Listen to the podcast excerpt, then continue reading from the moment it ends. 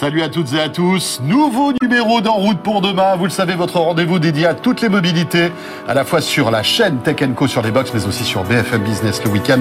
Merci d'être là. Bienvenue.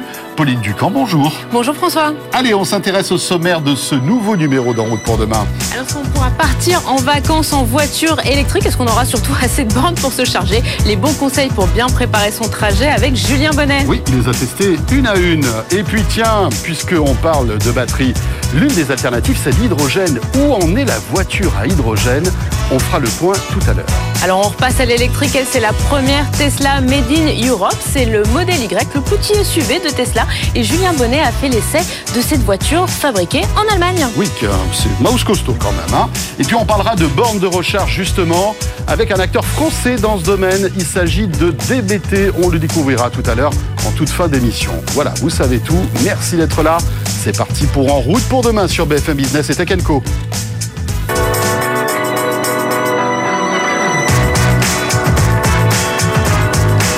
BFM Business et Tech Co présente En route pour demain avec Pauline Ducamp et François Sorel.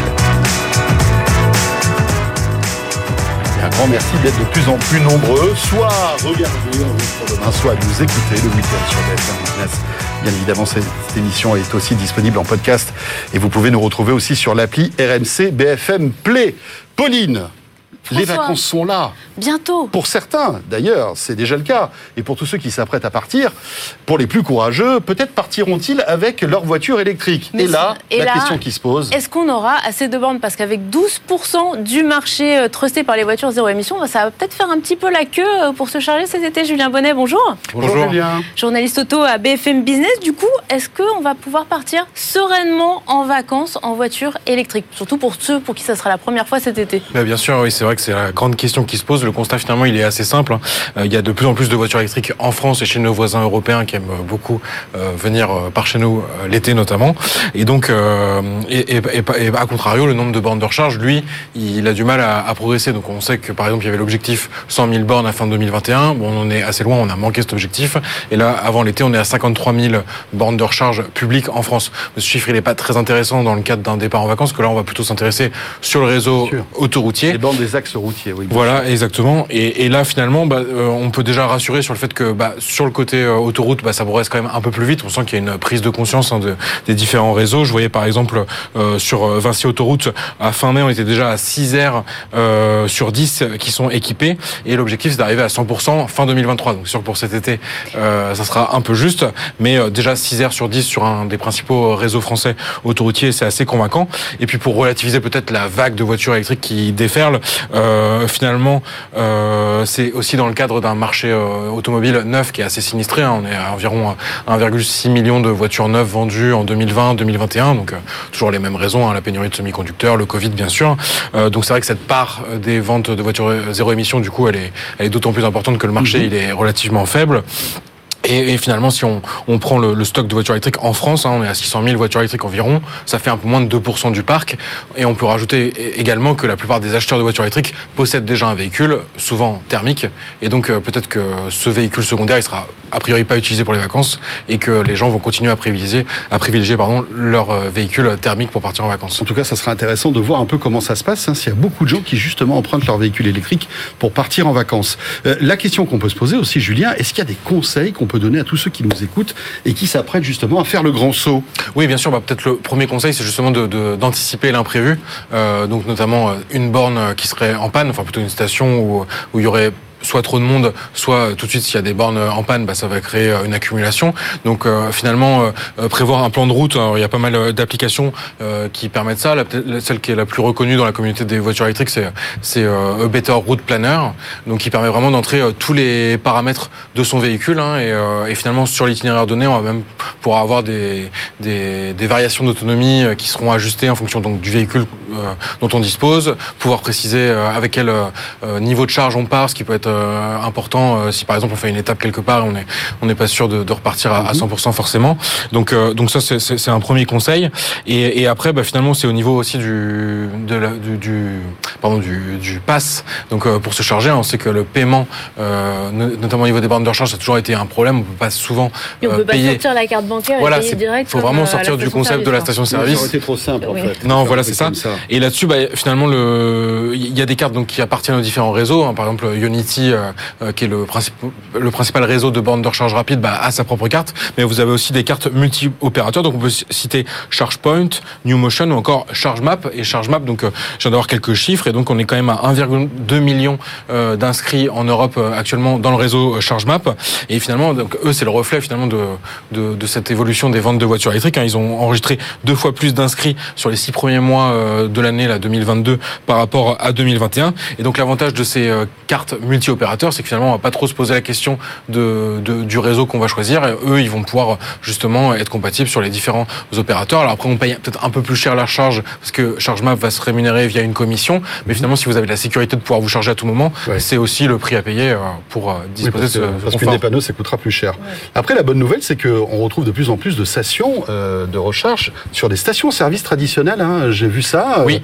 les Total, etc. commencent à installer à côté des pompes à essence des, des de recharge électrique. C'est plutôt pratique et rassurant aussi. Et le hein. dernier conseil qu'on peut donner aussi quand même, c'est peut-être de, de, sortir justement du schéma classique, hein, de partir euh, le samedi matin et euh, d'arriver sur son lieu de vacances euh, le samedi soir par exemple. Donc de sortir un peu de ce schéma, de viser aussi l'heure du déjeuner pour charger. En fait, si vous faites ça, tout le monde a la même idée, tout le monde rêve bien sûr de laisser sa voiture. Donc décaler votre déjeuner. Une heure. Bah oui, c'est ça. Ou, ou peut-être faire une recharge petit déj ou, ou brunch ou enfin plus décalé. On concept là. Voilà, je pense prendre le temps aussi. On, le temps. on, va lancer quelque chose. Le voyage redevient partie intégrante des vacances. Voilà, c'est ce qu'on disait souvent. Après, c'est vrai que si on, enfin, le problème, c'est que les locations, c'est toujours du samedi à samedi, donc euh, c'est facile de donner le conseil aux gens de passer par les nationales, de prendre le temps de profiter. Mais si votre location, elle démarre euh, le samedi, forcément, vous, allez vouloir euh, arriver sur place ce jour-là. Donc après, c'est plus décalé dans la journée et vraiment prévoir en fait des solutions secondaires au cas où l'air qui peut vous accueillir est, est déjà rempli ou qu'il y a une borne en panne.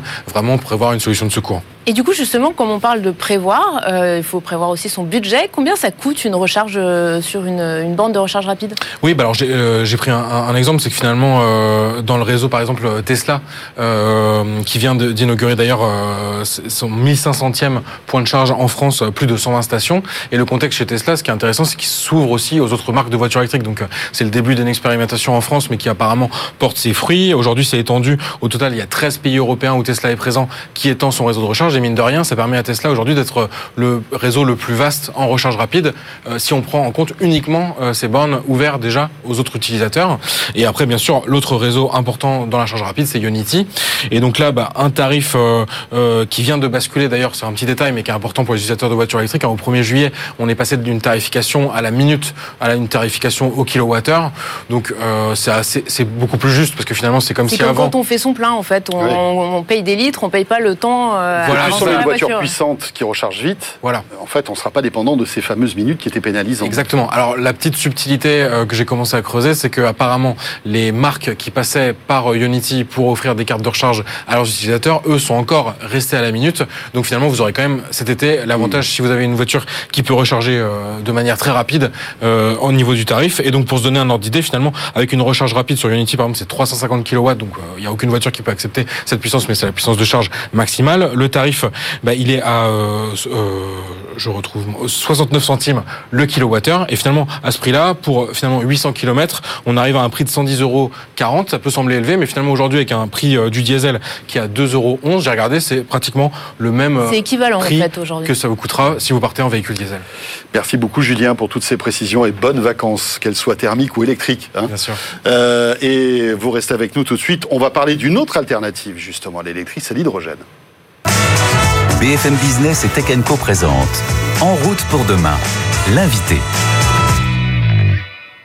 C'est une autre voiture, zéro émission, et ça, c'est votre spécialité, Bertrand Gadelier. Bonjour. Bonjour. Bonjour. C'est la voiture à hydrogène, puisque vous êtes responsable moteur hydrogène au centre de résultats transport de l'IFPEN. Alors, l'IFPEN, c'est l'Institut français du pétrole et des nouvelles énergies. Alors, l'hydrogène, on en a beaucoup parlé hein, depuis l'an dernier, avec de nombreux investissements en France, en Allemagne, euh, au niveau de, de, de l'Europe.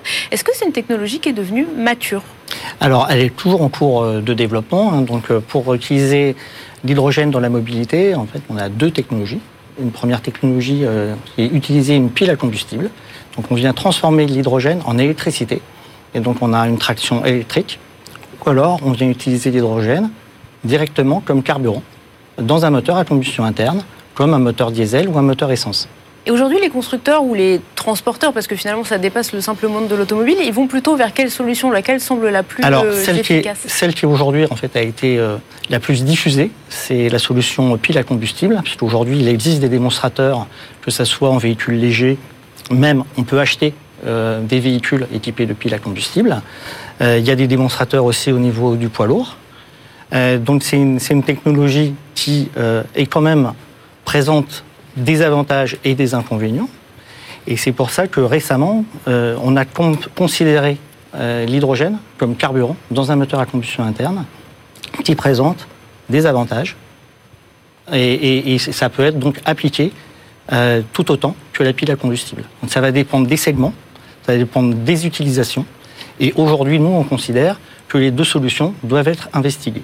Et investiguer, je suppose, donc du coup, selon les usages. C'est-à-dire qu'entre un transporteur poids lourd, un train, un bateau particulier. un- et un particulier, on n'est pas dans Alors les tout mêmes à fait. Donc euh, maintenant, pour revenir sur les particuliers, on pense en fait que euh, euh, la mobilité euh, du véhicule particulier, elle va être surtout électrique.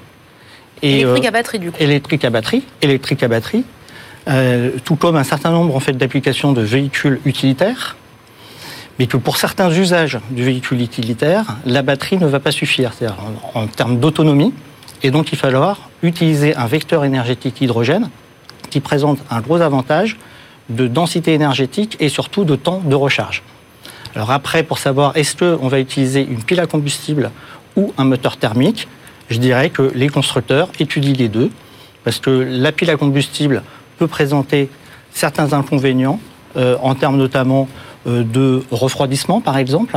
Euh, et puis euh, le moteur à combustion interne peut représenter un certain nombre d'inconvénients, comme des émissions euh, de polluants, comme les oxydes d'azote. Donc il faut travailler dessus pour les réduire euh, euh, à des niveaux euh, pratiquement nuls. Alors je sais que Julien a une question à vous poser, mais j'en ai peut-être une aussi. C'est intéressant ce que vous dites. Ça veut dire que finalement, euh, selon votre vision, le véhicule particulier, notre voiture, ne sera pas impacté par l'hydrogène. euh, euh, D'après vous, Oui, reste- que- on restera en traditionnelle batterie. Alors les batteries, peut-être que les technologies évolueront, hein, Mm. mais on n'aura pas de, de véhicule particulier à hydrogène. Parce que la, la meilleure utilisation de l'électricité dans la mobilité, c'est de l'utiliser sur un véhicule électrique à batterie. C'est la meilleure utilisation possible.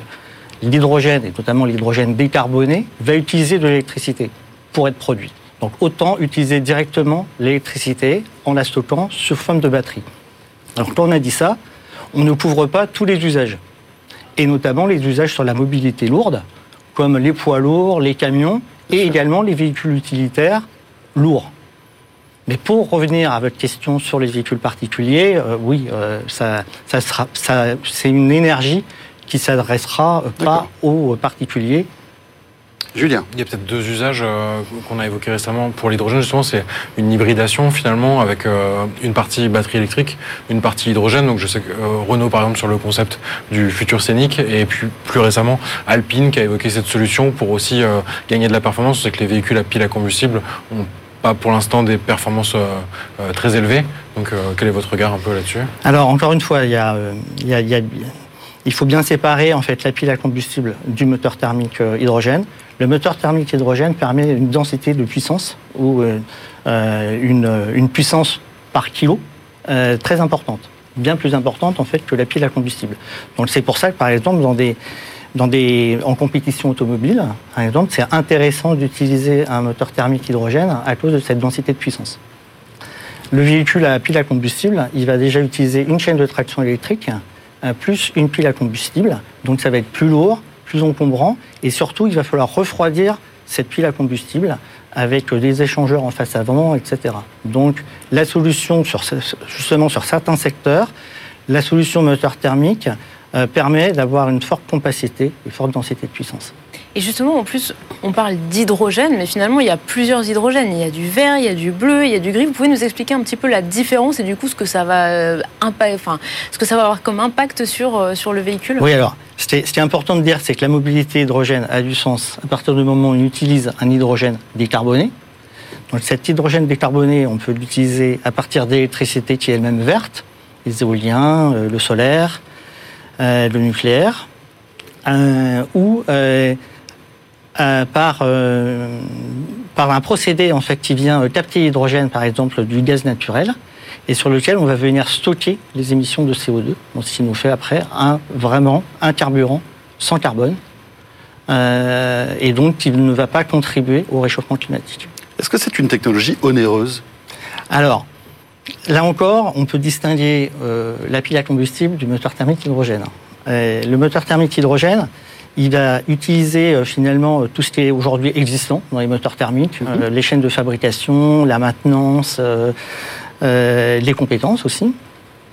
Et donc, à l'achat, en fait, on va avoir une solution moins onéreuse.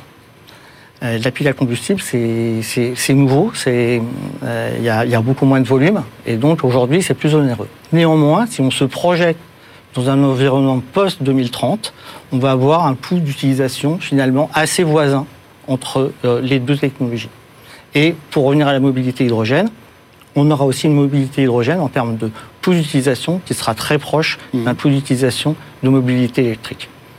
Merci beaucoup Bertrand Gatelier, responsable moteur à hydrogène au Centre de résultats transport donc de l'IFPEN. Merci. Merci. Il est temps de trouver les essais de cette semaine et c'est pas n'importe quoi. Hein. Non, parce que c'est la première Tesla fabriquée en Europe. C'est le Tesla Model Y, donc c'est le petit SUV de Tesla. Enfin, petit, vous verrez, il n'est pas si petit que ça. Euh, c'est un essai de Julien Bonnet et Sébastien Rouet. BFM Business et Tech Co présente En route pour demain, l'essai. Bonjour, je suis une Tesla fabriquée en Europe.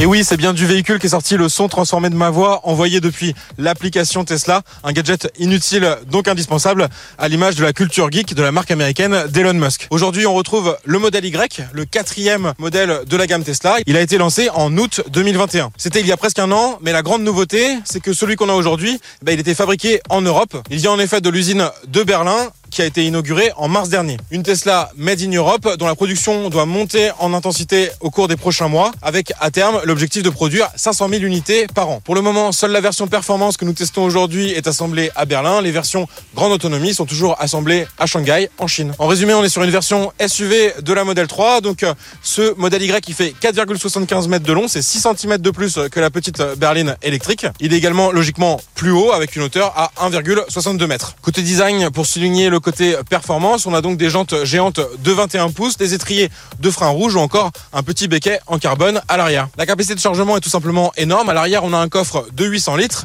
des sièges rabattables électriquement pour la modularité et tradition chez Tesla, on a bien sûr le frunk, le coffre à l'avant qui va rajouter une centaine de litres de capacité. On va voir tout de suite à l'intérieur à quoi ça ressemble.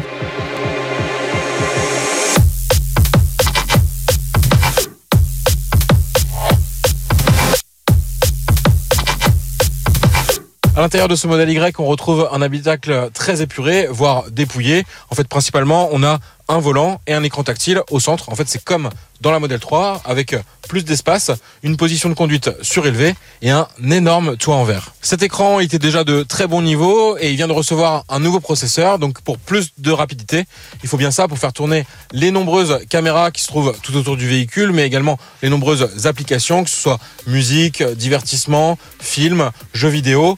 Pour la plupart, bien sûr, elles sont accessibles uniquement à l'arrêt. Et oui, pas de Netflix sur autoroute, même en autopilot. On va voir tout de suite sur la route ce que ce modèle Y Performance a dans le ventre.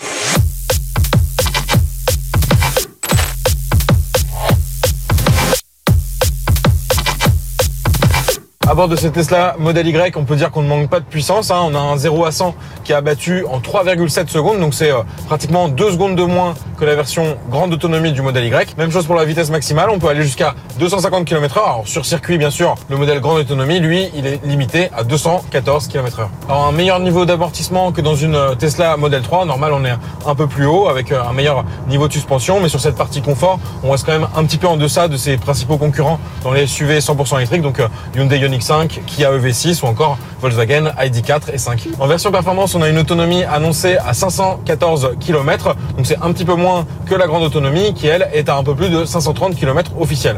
De toute façon, avec euh, l'efficience des modèles Tesla, donc on consomme quand même assez peu, il faut s'attendre à 400 km d'autonomie réelle et ça c'est déjà une sacrée performance. Côté conduite, on va aussi pouvoir régler le freinage régénératif sur un niveau très puissant.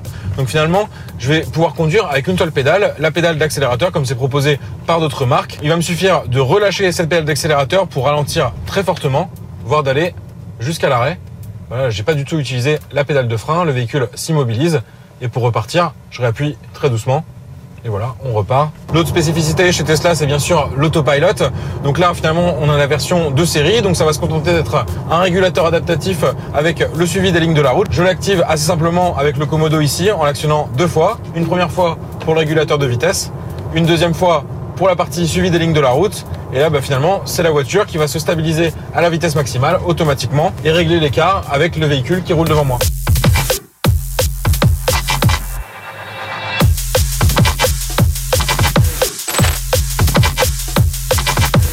Vient de se brancher sur ce superchargeur avec un port euh, d'ailleurs euh, bien dissimulé dans la continuité des feux arrière. Branché pendant une vingtaine de minutes, ça nous a permis de récupérer et de passer de 50% d'autonomie à 90%.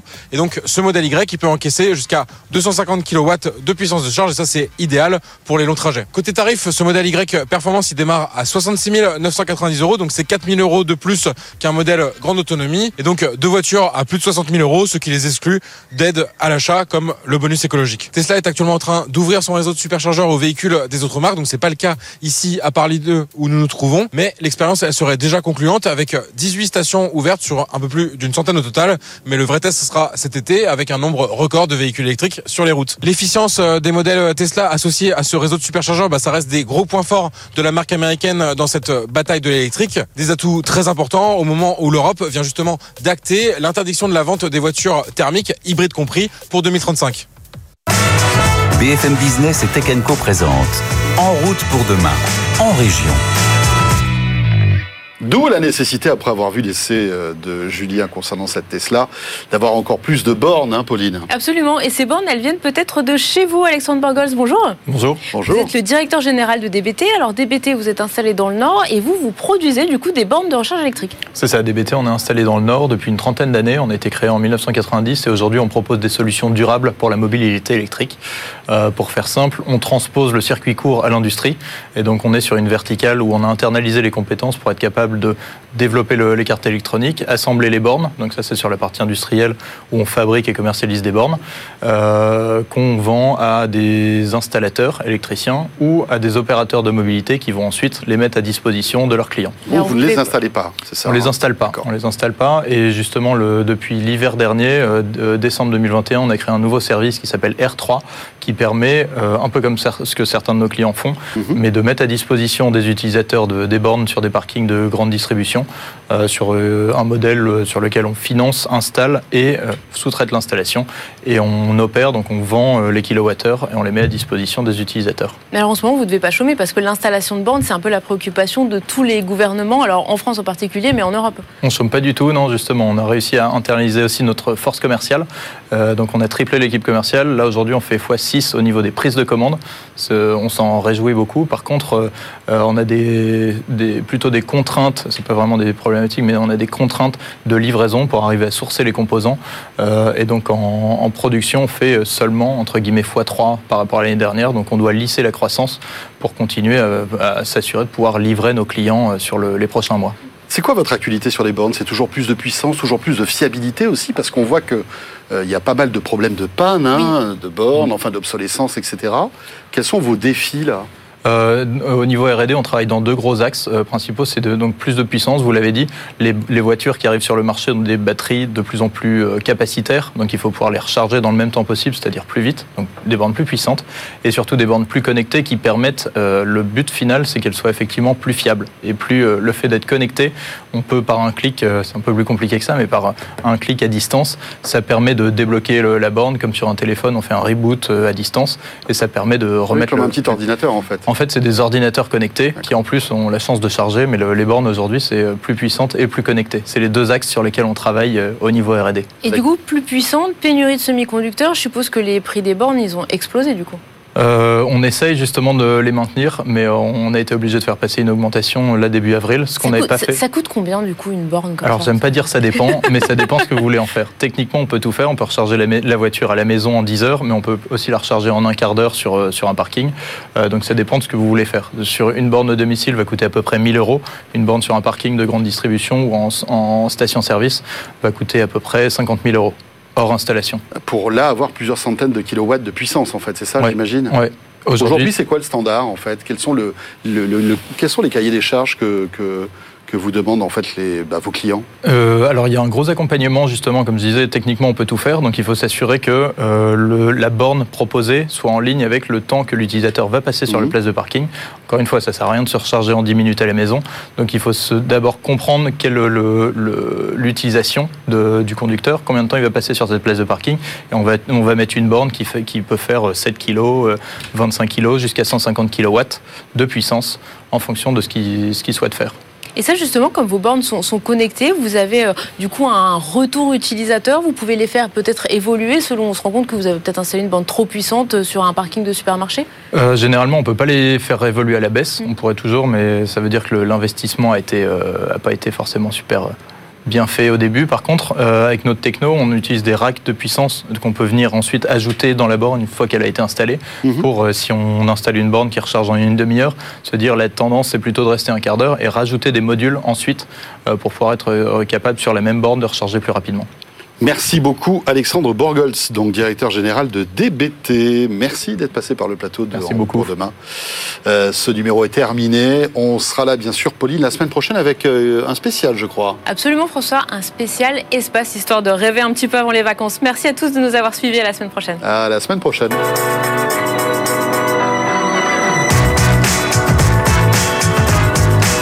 BFM Business et Tech Co présente En route pour demain avec Pauline Ducamp et François Sorel.